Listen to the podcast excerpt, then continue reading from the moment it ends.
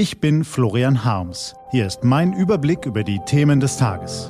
T-Online Tagesanbruch. Was heute wichtig ist, Mittwoch, 10. März 2021. Ist die Notbremse wirklich eine Notbremse?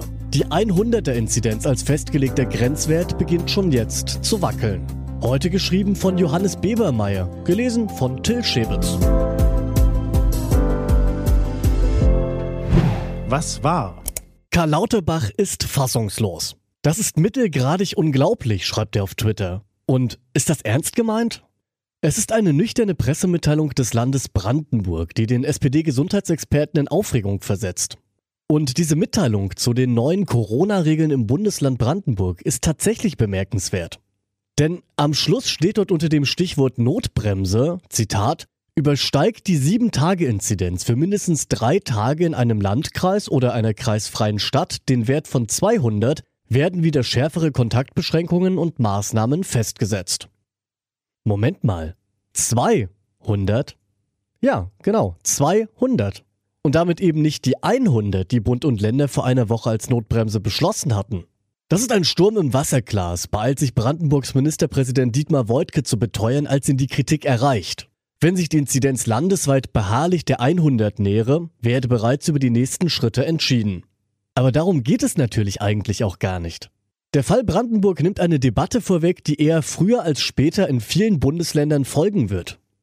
Kann und will die Politik ab einer Inzidenz von 100 wirklich wieder in den Lockdown gehen? Fast alles wieder zumachen statt die Biergärten auf. Für Angela Merkel war die Notbremse bei der jüngsten Bund-Länder-Runde so etwas wie ihr letzter Strohhalm. Die Lockerungen gehen ihr zu schnell, das versucht sie auch gar nicht mehr zu verbergen. Auf der Pressekonferenz beharrte sie deshalb mehrfach darauf, dass die Notbremse wichtig sei und, Zitat, auch wirklich akkurat eingehalten werden muss.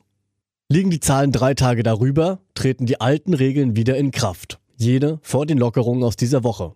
Sprich Lockdown. Durch die Virusmutation und die Lockerungen könnte es vielerorts schon bald wieder soweit sein. Dass eine bundesweite Inzidenz von 100 schon bei der nächsten Bund-Länder-Runde am 22. März erreicht wird, ist laut vieler Experten ziemlich wahrscheinlich. Weniger wahrscheinlich ist, dass dann alle brav wieder in den Lockdown gehen. Auch das deutet sich schon in Brandenburg an.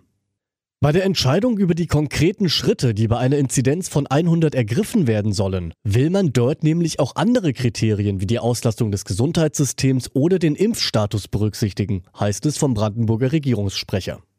Es ist eine Argumentation, die gerade beliebt ist bei den Verfechtern der Lockerungen. Man dürfe nicht nur auf die Inzidenz schauen, sondern auch auf die Intensivkapazitäten. Über die Konsequenz wird hingegen derzeit vor allem hinter vorgehaltener Hand gesprochen. Faktisch würde das nämlich bedeuten, dass man die Kontrolle über die Infektionen aufgibt und eine hohe Inzidenz in Kauf nimmt. Denn die Gesundheitsämter können ja meist schon bei der 100er Notbremse nicht mehr verfolgen, wer sich bei wem angesteckt hat. Und weil die Auslastung der Intensivstationen und die Todeszahlen immer erst deutlich nach den Infektionszahlen steigen, wären diese eben längst außer Kontrolle, wenn es in den Krankenhäusern eng wird. Jetzt allein darauf zu setzen, dass es wegen der geimpften Älteren auch bei steigenden Zahlen schon nicht so schlimm wird, ist ein Pokerspiel mit hohem Einsatz. Denn die britische Mutation ist den Erkenntnissen zufolge nicht nur ansteckender, sondern auch gefährlicher, auch für Jüngere. Spätestens bei der nächsten Bund-Länder-Runde werden sich also zwei Dinge entscheiden. Wollten diejenigen, die lautstark einen Öffnungsplan gefordert haben, wirklich nur einen Plan oder wollten sie schlicht Öffnungen? Ein Plan nämlich bedeutet feste, wenn, dann Regeln.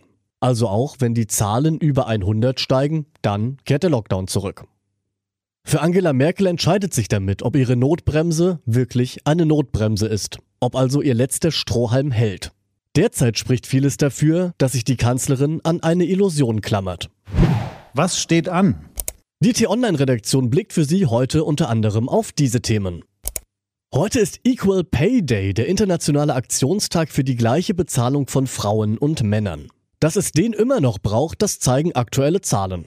Die Einkommenslücke zwischen Mann und Frau sank zwar 2020 im Vergleich zum Vorjahr um einen Prozentpunkt, aber Frauen verdienten im Schnitt mit 18,62 Euro brutto pro Stunde immer noch über 4 Euro weniger als Männer.